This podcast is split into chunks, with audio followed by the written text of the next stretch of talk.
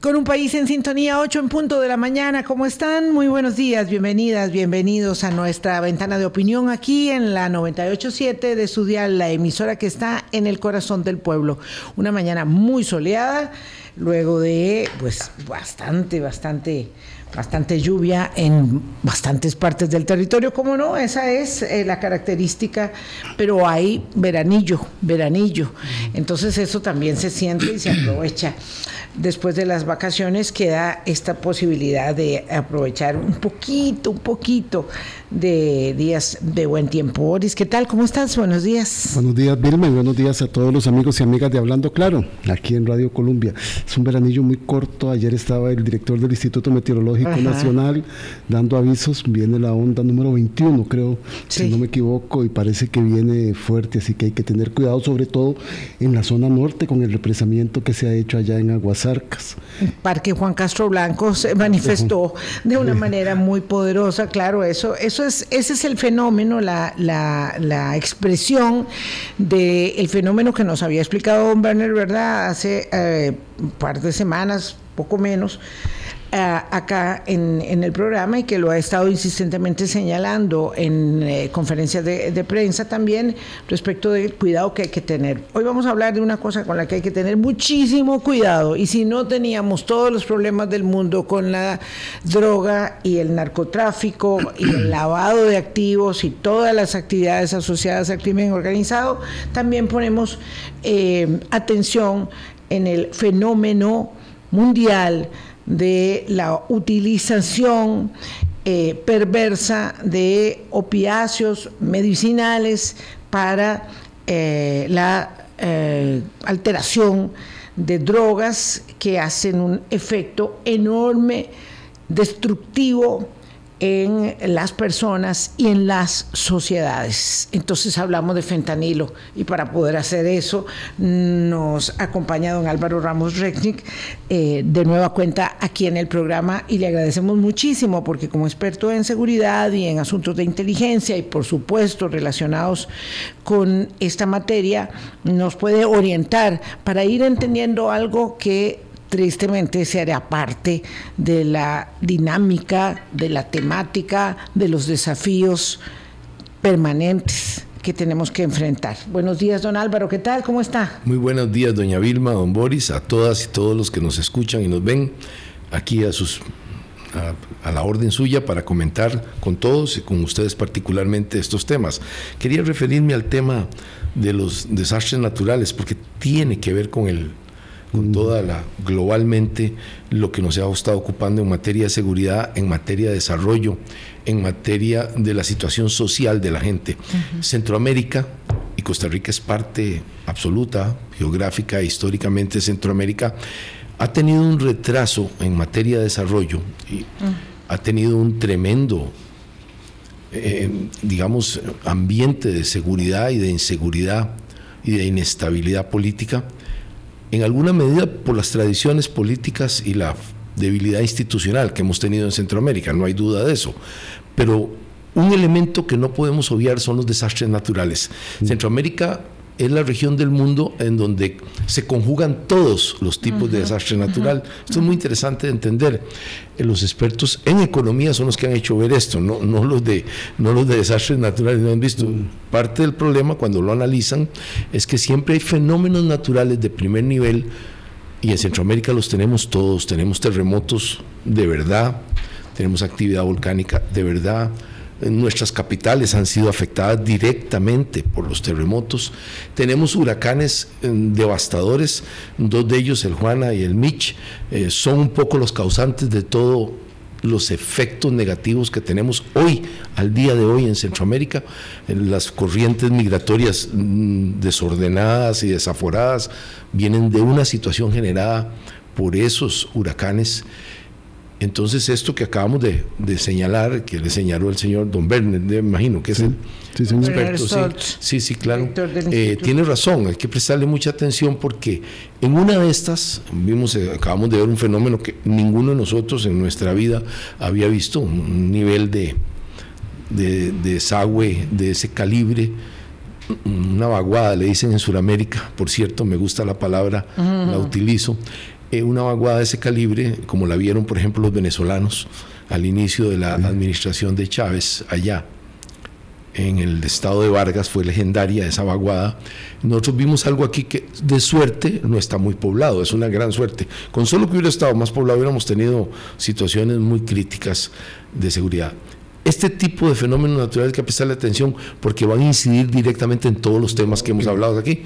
Tienen una relación directa. Cuando hay un efecto enorme en una región, aparecen después los grupos criminales, aparecen los políticos más corruptos. nunca mejoramos, vamos para atrás. Entonces, prestarle atención a estos fenómenos naturales tan, tan, tan dañinos y tan importantes y cómo prevenirlos, donde sí hay capacidad técnica para prevenir es un tema mayor que tiene que ver con todo el concepto de seguridad humana. Así ¿no? Salgámonos un poquito del concepto de seguridad ciudadana o de seguridad nacional y entrémosle un poquito al, concepto de seguridad humana que, que, lleva inmerso todo este tipo de situaciones. Es esencial que le dediquemos tiempito, porque esta es una llamada de atención que de las faldas del parque salga a un nivel de este de desastre que pudo, puede llevarse todavía puentes y cosas de esas. Todavía hoy ese, ese peligro persiste por acumulación ¿no? de, troncos, etcétera. Eh, es un tema mayor que nos puede causar una gran eh, efecto negativo en toda la zona norte. Muy bueno este, esta contextualización de seguridad humana. Don Álvaro, solo una respetuosa corrección. No son los desastres humanos, son los impactos de los eventos naturales. y además, nosotros vivimos, como usted muy bien lo apunta, en la segunda zona de mayor vulnerabilidad, del seguidos del sudeste asiático, que es el primero. ¿Verdad que nos pasa de todo? De todo. De todo. Aquí hay de todos los fenómenos. Tenemos todos los números de la rifa y cada vez que se produce un desastre, evidentemente vamos acumulando déficits eh, de soluciones porque nunca es suficiente el dinero que se tiene. Tenemos una muy buena capacidad instalada eh, en los comités locales de emergencia, en el aparato de, eh, Comité Nacional y todas las instancias que están alrededor del Comité Operativo. todo eso lo tenemos, pero lo que no tenemos es la capacidad de subsanar todos los problemas que se presentan cuando, una de, cuando uno de estos desastres ocurre, ¿verdad? Y ahí en el Parque Nacional del Agua, que es uno de los reservorios acuíferos más importantes, hídricos más importantes que tiene toda esa zona, ¿verdad? Por ello fue declarado así. Eh, después de una, de una gran lucha, porque ese parque fue objeto de intervención para una actividad minera, que es otra cosa que ha perseguido mucho a la zona norte. Lo cierto es que todo esto eh, va en, lo que don Álvaro bien precisa, que, también tenemos que trabajar mucho más en el aprendizaje y el conocimiento de la seguridad, de la seguridad humana. Don Álvaro, ¿qué es exactamente el fentanilo? Qué efecto produce y por qué se dice que el fentanilo ha dejado los quirófanos para trasladarse a las vías públicas y a la vida cotidiana de las personas como una amenaza tan, tan eh, inmediata eh, y encima de los eh, seres humanos. Bueno, el fentanilo mm, en sí mismo nace como una de las tantos instrumentos mm, que tienen los médicos particularmente en los posoperatorios. Quiero decir que yo no soy experto en medicina, pero es obvio cómo nació, es obvio su origen, un origen completamente legal, manejado por expertos y con una finalidad específica. Me parece que tiene una gran, mm, grandes propiedades en manejar el dolor de los posoperatorios. Eso está correcto y ahí no existe ninguna ningún problema de ninguna índole. Es un medicamento de uso legal. Como todos que tenemos legal. Eh, es producido por fábricas correctas, eh, bajo control estricto, etcétera. En Costa Rica lo hemos tenido aquí. Nuestros médicos lo han aplicado en los hospitales perfectamente y sin ningún problema. No nos ha generado ningún nivel de, mm, de, adicción, ni mucho menos. Eh, ese fentanilo no es muy viejo, el diseño es una, son drogas, digamos, que produce el hombre, no, es que están en la naturaleza como tales, así solas, sino tienen que se generan con insumos eh, de carácter químico y generan con dosificaciones exactas, manejadas profesionalmente, con una precisión. enorme, hay una precisión enorme en el manejo de esa, esto es muy, pero muy, muy importante, el tema de las dosis, esas dosis precisas, manejadas profesionalmente, no, tiene, no hay nada mucho que hablar, ahí lo único es tener mucho cuidado, cuidado que no se tuvo, por ejemplo, en el sistema de salud de los Estados Unidos, donde se utilizó con mucha libertad por los médicos y se mucha fue laxitud. laxitud es la palabra correcta es mejor que libertad tiene usted razón y eso generó una situación de dependencia en alguna gente una situación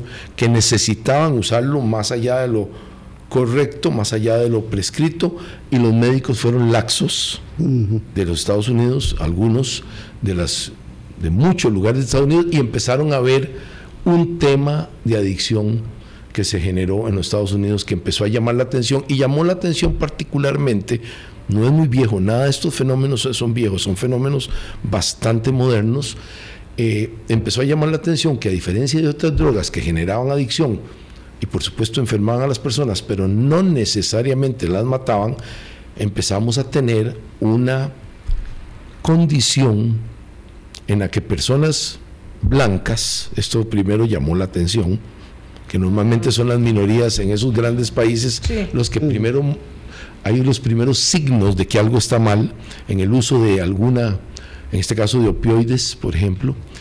Eh, esta llamó la atención que hombres blancos y mujeres también, pero les llamaba la atención que hombres blancos estaban muriendo jóvenes o estaban teniendo una adicción que los estaba aniquilando, Esto fue muy llamativo, porque dijeron, bueno, ¿qué está pasando aquí?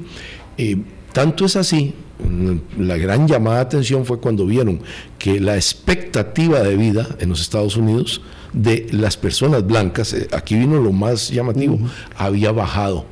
Esto es extraordinario, ¿verdad? Normalmente en un país desarrollado, la mayoría, en este caso ya no es una mayoría como se concebía hace 100 años, pero el, grupo mayoritario pierda eh, años de vida eh, tan rápidamente. tan rápidamente. Esto era muy llamativo, es decir, muy, muy llamativo y lanzó todos los, los, los, los, las campanas de... Campanas. Tan, tan llamativo, don Álvaro, que las autoridades estadounidenses reportan el año pasado 110 mil personas muertas por fentanilo.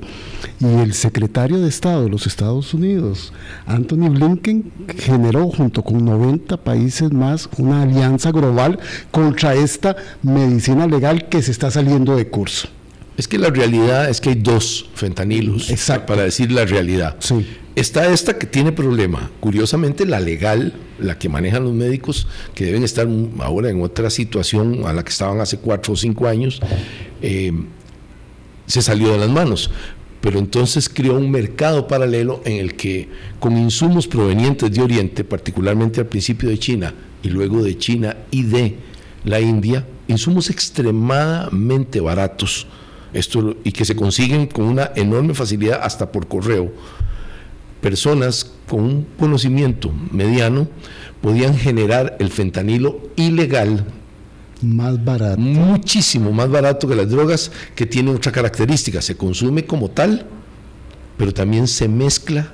Es una característica diabólica, porque para darle más potencia a otras drogas, que, este, que, estaban en el mercado también le, le, hacen el como ingrediente le ponen el fentanilo y esto hace un mercado completo creado de la nada. Es decir, de donde existía un mercado normal, crearon uno nuevo encima.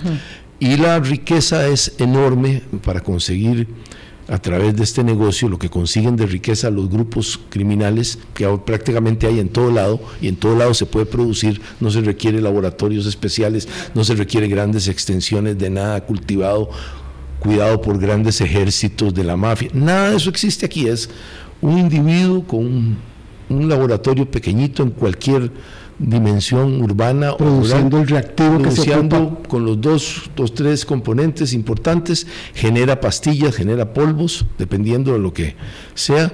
Lo he visto en forma de pastillas, sinceramente yo no he visto en fotos de polvo, pero dicen que existe, yo, yo no lo he visto. no he logrado verlo. Luego tenemos una característica, las capturas comparado a lo que estamos acostumbrados de drogas, enormes cantidades, dos toneladas de marihuana, cinco toneladas de cocaína, para llamar la atención.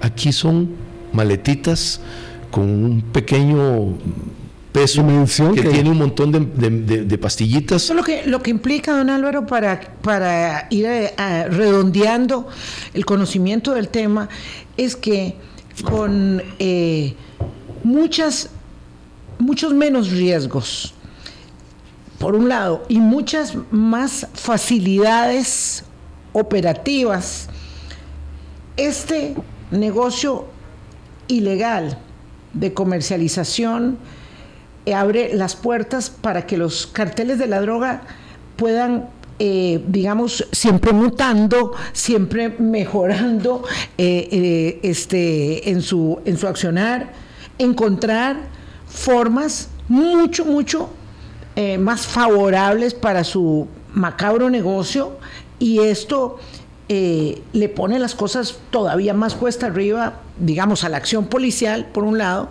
pero también a las mismas personas susceptibles de caer en esa adicción? Absolutamente, tiene varios problemas. El primero es el político, eh, porque cambió completamente la dinámica del, accionar político. Lo acaba de decir don Boris, del secretario de Estado Lincoln, que, ha tenido que hacer una alianza, no, como estamos acostumbrados que los norteamericanos vienen y y un poco dictan las condiciones de la guerra de las drogas, se llamaba la guerra de las drogas, como hubo guerra al terrorismo, como hubo guerra al comunismo, eh, en el mismo diseño. Este diseño no se parece en nada a esos diseños anteriores, que vienen desde los 50, 60, 70, por decir ese diseño. Cambia completamente porque se produce en Estados Unidos, se produce en la pura frontera de México y usted nota que entonces todo el viaje de corrupción, y de colaboración de grupos criminales en todo Centroamérica, desde Sudamérica, no dejó de existir para efectos de esta discusión del secretario. Todo el problema que él tiene son los grupos, los grandes carteles mexicanos, particularmente el de Sinaloa y Jalisco Nueva Generación, y en el caso del de Sinaloa, los chapitos se dedicaron a esto. Los chapitos se dedicaron a eso. Sí, los chapitos se dedicaron a eso, y entonces generan una producción muy sencilla, casi indetectable, si usted se fija, no la detectan, no han podido establecer con precisión, claro que tienen una idea de lo que está pasando, pero llega a las ciudades con una facilidad enorme, producido en el norte de México y estoy seguro producido en Estados Unidos también, estoy absolutamente seguro que se produce porque no tiene ninguna dificultad para producirse. El pequeño detalle que hemos podido observar es que los Estados Unidos y otros países europeos han hecho una gran presión en China para que los insumos con los que se genera el fentanilo ilegal no tengan esa facilidad de salida. Y China ha puesto, China ha puesto su, su, grano de arena. Y lo han logrado, ¿verdad? Y han logrado reducir, pero entonces en otros países de Asia se genera tan barato eso. ¿Por qué es tan importante entenderlo? El único, he visto uno de los costos, había visto varios más, pero hay uno que me llamó la atención, con 32 mil dólares de insumos comprados en China o en la India, usted genera un millón de pastillas. Mm. Y con un millón de pastillas usted las vende a 20 dólares. Ese es el precio allá. Se parece al de nosotros también. lo, que se ha ido detectando en Costa Rica es, mm, se acerca como a los 20 dólares al día. una, una, pastilla. que es muy barato comparado a las dosis de otras cosas. Claro, a mí me parece carísimo, pero... No, no, no, no, comparado eh, a... Sí, sí, claro, yo lo estoy, comparando con otro medicamento que utiliza uno, digamos, para otro tipo de mm, padecimiento y, Y, genera 20 millones de dólares. Vea usted. Con, un, con un millón. Con 32 mil dólares usted genera 20 millones. y vea usted, no está pagando viajes a lo largo de Centroamérica, a lo largo de México, todo México, que es un país enorme, que hay que pagar viajes y corrupción y casas de seguridad y hombres que cuidan eh, los cargamentos. Nada de eso. Eso pasa en valijitas y el mejor ejemplo lo tenemos en Costa Rica hace escasamente 15 días. Se capturaron cuatro kilos y un piquito, una maletita, me lo estoy imaginando, de metanfetaminas. Ustedes lo vieron, ¿verdad? El, cargamento. Eso nos indica algo. Es un cargamento enorme que lo puede llevar una persona en una mochilita, en una valijita, en lo que ustedes me digan, cuatro kilos se lleva en lo, que aguante cuatro kilos. Y, y pasa Hasta yo aguanto cuatro kilos que casi no cargo nada de peso. Son, son menos de 10 libras y es muy fácil. Esto nos indica Costa Rica no era fentanilo, quiero hacer la aclaración. No era. Eh, era, era, era, era metanfetamina. Metanfetamina. Sí, cuatro kilos. Pero nos está indicando, nos enseñó con una gran precisión, cambie metanfetamina por fentanilo, es exactamente lo mismo. Cuatro kilos de fentanilo es una locura. Eh, bueno, permítame hacer una pausa, por favor, Boris y Don Álvaro. Porque, claro, son las 8.22 de la mañana, tenemos que ir a unos mensajes y volvemos para. todavía queda mucho, mucho que, que, eh, abrir en este tema. Eh, uno es el el, aspecto, todavía estamos en el político de México, ¿verdad? y otro es qué, es lo que pasa puntualmente en Costa Rica, pero vamos a la pausa. Colombia. Con un país en sintonía 825, don Álvaro Ramos tiene tanta información sobre el tema que en los mensajes prometemos que esto se traslade al micrófono. Nos cuenta este, algunos de los entretelones de las posibilidades infinitas que muestra esta acción eh, respecto de eh, el fentanilo, sus mezclas, ¿verdad? su distribución, pero yo creo que primero me gustaría, antes de continuar con el hilo de todos los acontecimientos, don Álvaro, es señalar que la eh, destrucción y la adicción que genera esto es mucho mayor que muchas otras cosas que se conocían, ¿verdad? Es decir, si hay algo que es mucho más potente que la morfina eh, y que genera esa adicción tan grande que se llama a esa persona, un, muerto viviente. Un zombie. se le dice, ¿verdad? Un zombie, un muerto viviente. Y uno ve este, mm, capturas, videos de personas que transitan efectivamente como muertos caminando, que han perdido casi todas sus facultades. Eh, creo que no, sé si, si, habíamos visto estas circunstancias, aunque la drogadicción hace degenerar las neuronas y a los seres humanos en una circunstancia como esa tan dramática. Sí, lo primero dramático, perfectamente claro, es observar que la dosificación es extremadamente peligrosa. A diferencia de otras drogas, que es mala la dosis, si usted abusa y el abuso se paga con el tiempo, en el caso de el fentanilo y esas mezclas que usted ha señalado correctamente, particularmente con una que se llama la siloxina, que también es legal en el mundo animal en el mundo veterinario, es también legal. Esas drogas que son las que generan esos estados terribles de parece uno estar en una apocalipsis zombie. En algunos barrios de los Estados Unidos se están convirtiendo en, en, como un apocalipsis zombie. El problema es la dosificación. Empecemos por la gravedad del problema. Dos miligramos de fentanilo es todavía es muy malo pero no lo mata. Así es, no, podemos definirlo de otra manera. 3 miligramos, imagínense lo que estamos hablando, miligramos, no gramos, mil, un, mil veces más pequeño, un gramo, lo mata. Lo mata. Claro, Entonces, en cualquier momento usted se equivoca, o el narcotraficante se equivoca en las mezclas, y eso sucede constantemente, hay muertos. Entonces ahí es donde viene la cantidad extraordinaria, asombrosa y, triste de los muertos de los las personas adictas, con una gravedad. Los narcos, perdone, sí, don Boris. don Álvaro, es, es, claro, ya las consecuencias neurológicas y en el estado físico y mental de las personas es evidente y lo hemos visto. En Costa Rica están dándole paso a seguimiento a 10 personas que notaron con algunos síntomas, ¿verdad? Que, que eso es ya una alerta que está en el país. Entonces, como usted decía, ¿verdad? La capacidad que tienen estos grupos para abaratar el reactivo, mezclarlo con otras drogas, está haciendo que la potenciación de los efectos sea mucho mayor y ya fuera del ámbito médico y hospitalario, anda por la libre en muchos lugares. Lo más grave, los grupos narcos hicieron algo extremadamente cruel, se me parece como los experimentos de los nazis en alguna medida, con las personas adictas en el norte de su propio país, de México. ¿verdad? En las ciudades clásicas estas que, que, son problemáticas, siempre han tenido un problema desde los años 30, no, no es algo nuevo, que tenían problemas con heroína y marihuana, pero ahora hay adictos ahí también, no solo es un asunto de tránsito, sino que hay adictos. Con los adictos de sus propias ciudades hicieron experimentos cuál era el máximo de resistencia para darle la máxima potencia. Hicieron experimentos que se les murieron gente, etcétera, una cosa como exactamente como los nazis.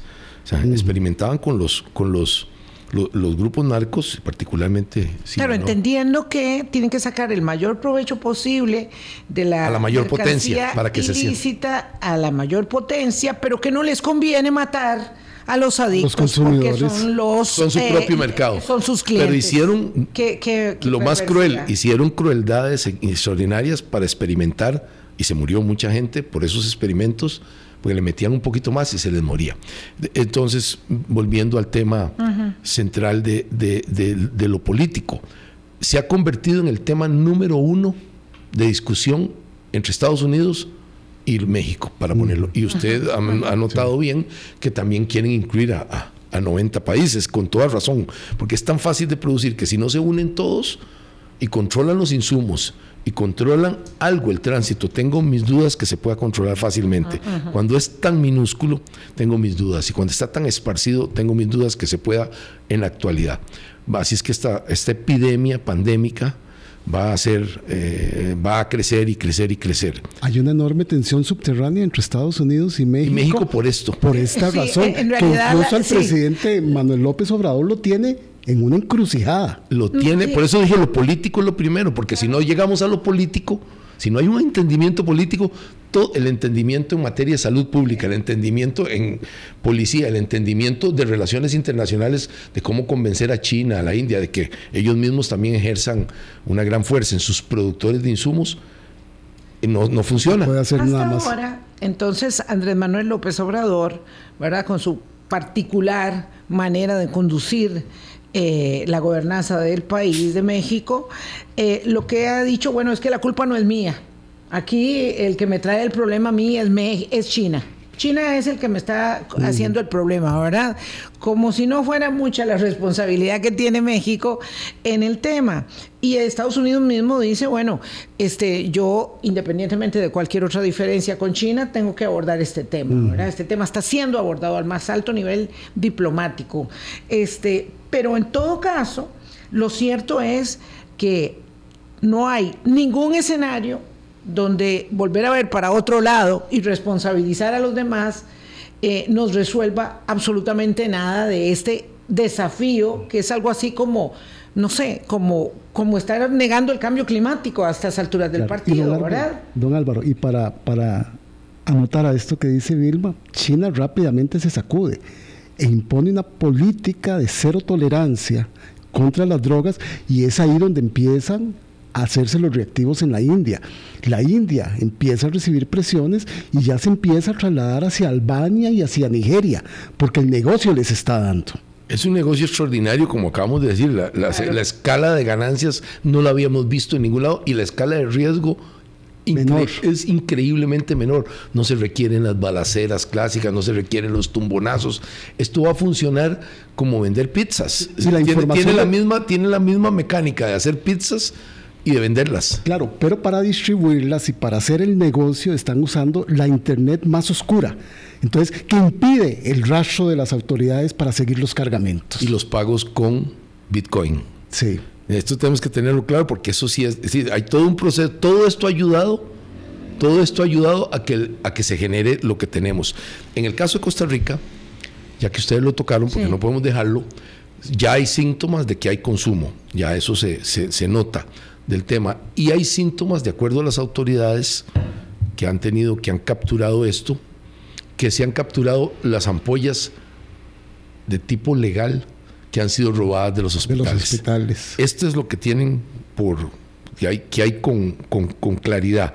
Por supuesto que hemos de suponer, cuando acabamos de ver cuatro kilos, que son ciento y algo mil de eh, dosis de, de, que están siendo capturadas, hemos de suponer que hay un mercado perfectamente ya establecido, no grande, no podemos decir que es grande, pero perfectamente establecido, de drogas sintéticas Y en las drogas sintéticas se nos va a meter con toda facilidad fentanilo y la esperemos no llegue la cocodrilo y todas esas que son un poquito más exóticas.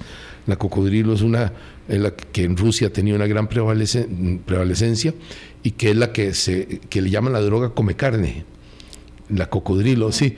Esa por dicha no, tampoco se esparció en los Estados Unidos, tampoco nada.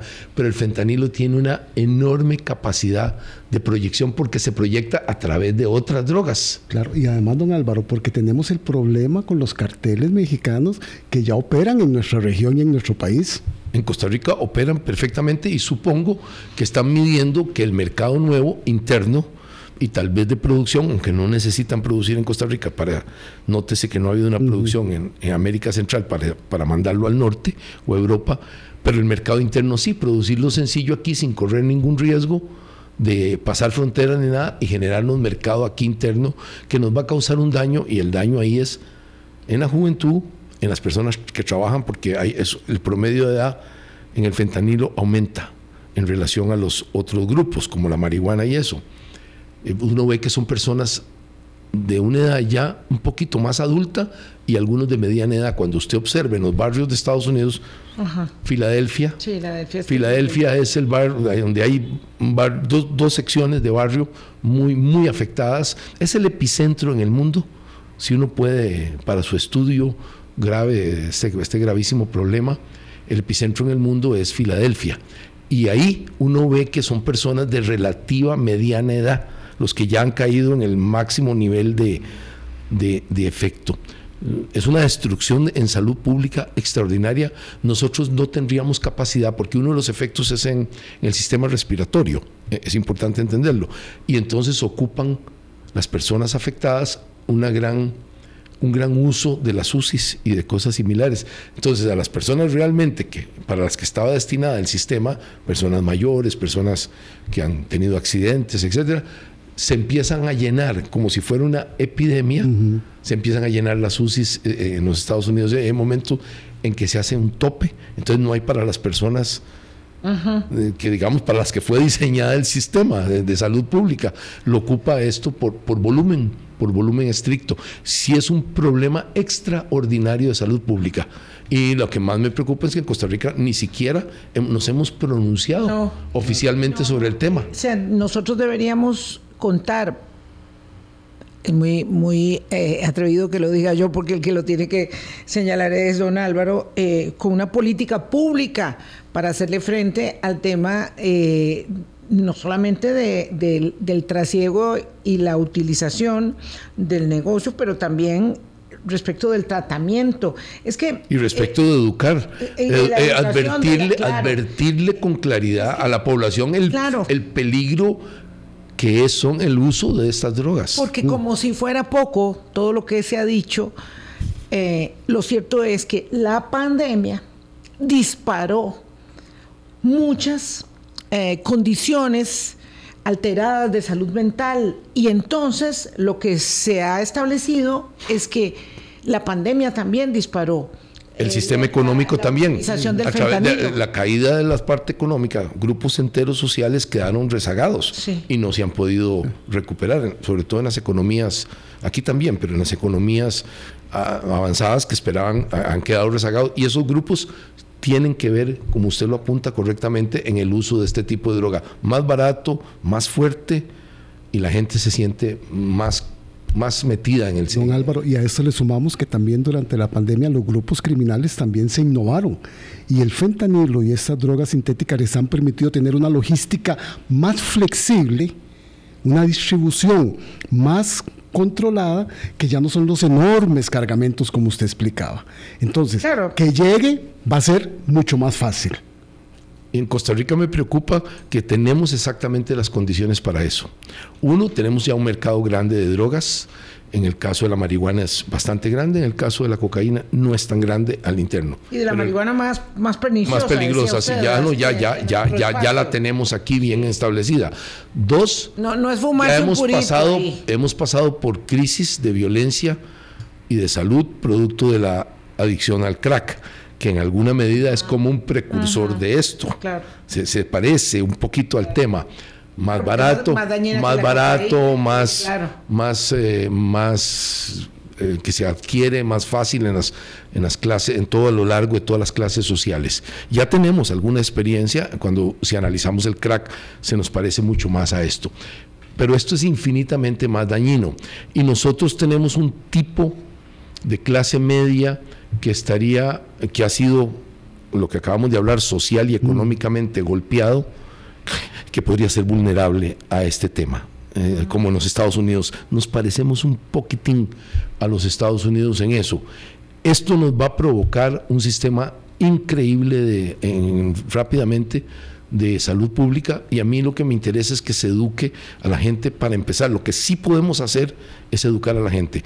Es muy difícil la pelea policial en esto.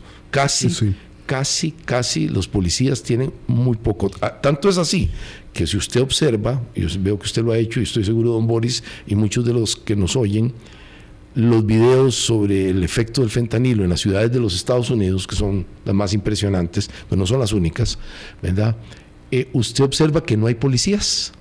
La policía se ha retirado de los barrios eh, tipo gueto mm, de fentanilo que existen en esas ciudades. No se observa acción policial.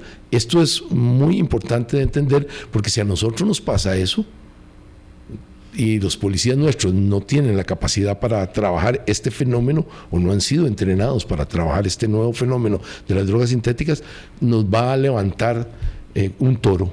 Y perdón por preguntar una obviedad, ¿por qué se retira la policía? Es muy importante porque no tienen digamos, en los Estados Unidos, y es muy buena la pregunta suya, acuérdese que todavía en Estados Unidos el consumo de drogas en algunos aspectos está penado. El consumidor mm, eh, lo persiguen como si fuera un delincuente, cosa que es erróneo completamente.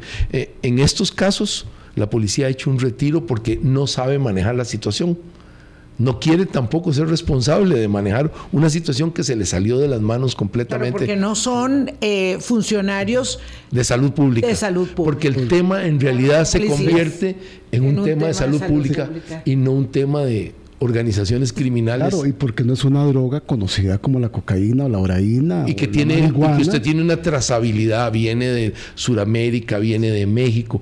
Aquí es una cosa se queda sin trazabilidad en la práctica para la policía. Claro que hay una trazabilidad, los grupos criminales mexicanos los están produciendo en la pura frontera. Es por lo que genera, por lo que causa, por el efecto y cómo se contienen esas personas. Entonces, policialmente yo no confiaría ni en Estados Unidos ni aquí que podamos combatirlo policialmente. Para mí solo está el combate en la prevención, en educación y en ayudar a las personas en materia de salud pública policialmente esta pelea la perdemos en el arranque y en el final.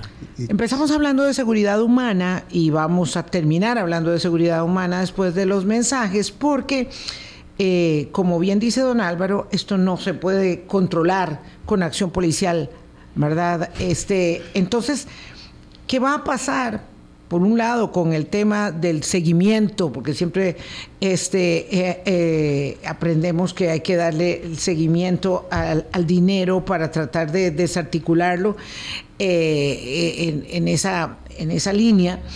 Pero lo otro es que va a pasar con la mm, prevención, con la formación. Hace algunos meses conversábamos del tema del programa DARE qué tan buen resultado dio y cómo eso mm, se dejó de hacer, pero cómo, cómo enseñar a niños, adolescentes y adultos el enorme peligro que se corre, por supuesto, hasta, hasta en una fiesta. ¿verdad? Donde los muchachos eh, pueden eh, recibir inducción eh, para el consumo. Ya venimos. Colombia. Con un país en sintonía son las 8.46, conversamos acerca del fentanilo, su enorme desafío para la seguridad humana, para nuestra sociedad, aquí, esta pequeñita. No estamos hablando del problema de China, del problema de México, del problema de los Estados Unidos, sino también del problema en Costa Rica. Mm, esto, eh, como no sabemos nada, ¿verdad?, de fentanilo y tenemos que aprender mucho, eh, decíamos, don Álvaro, ahora en pausa, que eh, hay que explicarle a los niños, a los jóvenes, a los adultos, que también son presa de esa adicción, cómo es tan fácil caer en, la trampa de aún mediante un ardid, de un refresco, de una fiesta, eh, consumir eh, una pastilla que te va a generar una adicción, adicción. casi eh, irrefrenable, y cómo esto, no vamos a decir que que, hay en grandes cantidades, pero ya está aquí en el país. Ya está aquí, por suerte, en las autoridades del OIJ, don Randall, don Michael Soto y, y los colaboradores han empezado a mapear esto han empezado a mapear esto, tienen una idea de lo que está pasando, una idea. Falta mucho para tener una estrategia, crear una estrategia. Me parece que han tenido em, sus intercambios con las autoridades que tienen más experiencia a nivel internacional. y me suena bien eso, me suena que caminan por el camino, pero ellos tienen nada más el aspecto represivo técnico, hay que entenderlo. La parte preventiva corresponde a otro tipo de autoridades. Y, aquí la atención de salud. La, de salud pública, la Caja Costarricense Social, que se prepare mucho. Y el Ministerio de Salud. Y el Ministerio de Salud y el Ministerio de Educación. Don Álvaro, pero una pero, cosa. Pero eh, eh, termina un poquito eso, eh, esa elaboración antes de, meterle otro, otro tema que tiene la, la, seguridad humana y la afectación más allá de, de, este tema policial. Sí, por supuesto que es mucho más allá porque tiene que ver con nuestra calidad de vida, tiene que ver con la forma en que la seguridad humana tiene que ver con la alimentación, tiene que ver con la, los servicios de salud que previenen exactamente estas cosas. Eh, no es un tema, si lo notamos, y lo podemos ver en los barrios, no es un tema como estamos acostumbrados con los delincuentes tradicionales que tienen que hacer matacingas, tienen que hacer tumbonazos. Eso no se da constantemente en este mundo. Mi preocupación más bien es en el momento en que entren los grupos criminales a Costa Rica formalmente, particularmente si los mexicanos deciden, deciden, el cartel de Sinaloa podemos señalarlo como el más que ha mostrado más interés por Costa Rica y decide entrar a manejar este, este, este, este negocio produciéndolo aquí o en México o en cualquier país vecino. Es muy fácil la producción, repito.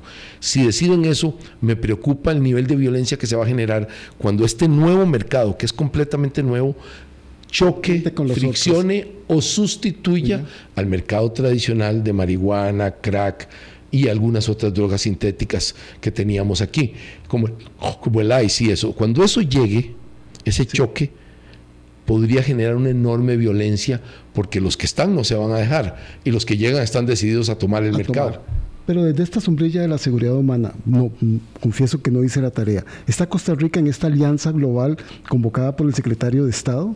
Yo me imagino que sí, pero no hemos tenido, por lo menos yo no lo he oído, veo que usted tampoco, no he visto la respuesta de las autoridades nuestras a esa alianza. Claro, porque este grupo se reúne ahora en la sesión 78 de la ONU y están convocados para marzo 24 para hablar del tema de drogas sintéticas. Yo recomendaría, don Boris, y usted estuvo en el gobierno y yo también, aquí conocemos, que más bien nosotros seamos proactivos y seamos de los que estemos más metidos, porque nosotros tenemos el sistema de salud de estos países el más importante, el que responde, lo vimos en la pandemia. Claro, y es que no quiero eh, ser... y, nosotros podemos aportar conocimiento, recibir conocimiento de tipo de lo que está sucediendo, pero nosotros podemos aportar como un sistema de salud perfectamente esparcido en toda la población puede ayudar con el problema. no quiero ser alarmista, Vilma, perdona nada más para mi última intervención porque este grupo, esta alianza global no solo está enfocada en el fentanilo, está viendo qué está pasando con el mercado del tramadol, de la metanfetamina, del captagón y de la ketamina, que son las drogas ilegales que están inundando los mercados. Bueno, ya que usted toca ese tema, tengo una preocupación muy grande, porque hubo un decreto específico Claro. Por eso. Entró en vigencia, si no me equivoco, este año, a petición mm, desde el año pasado se había pedido por parte del Ministerio de Salud, de la anterior ministra de Salud, que se liberara a nivel más regulatorio. Regulatorio lo que usted está mencionando, los todo el sistema no se puede controlado, flexibilizar la regulación eh, en un momento como este. Ese decreto hay que eliminarlo de inmediato si no queremos más bien promover todas esas drogas y las legales y otras que vayan y otras que aparezcan y las que son legales de repente se nos conviertan en el problema de ilegal. Es, increíble que hay un decreto vigente que libere los psicotrópicos. Eh, Eso es inaceptable completamente. Esto plantea eh, que no solamente llegamos tarde en la búsqueda de soluciones a problemas que son acuciantes, ¿verdad? Eh, sino que además damos marcha atrás en aspectos muy sensibles que no se pueden tocar, digamos, a la ligera.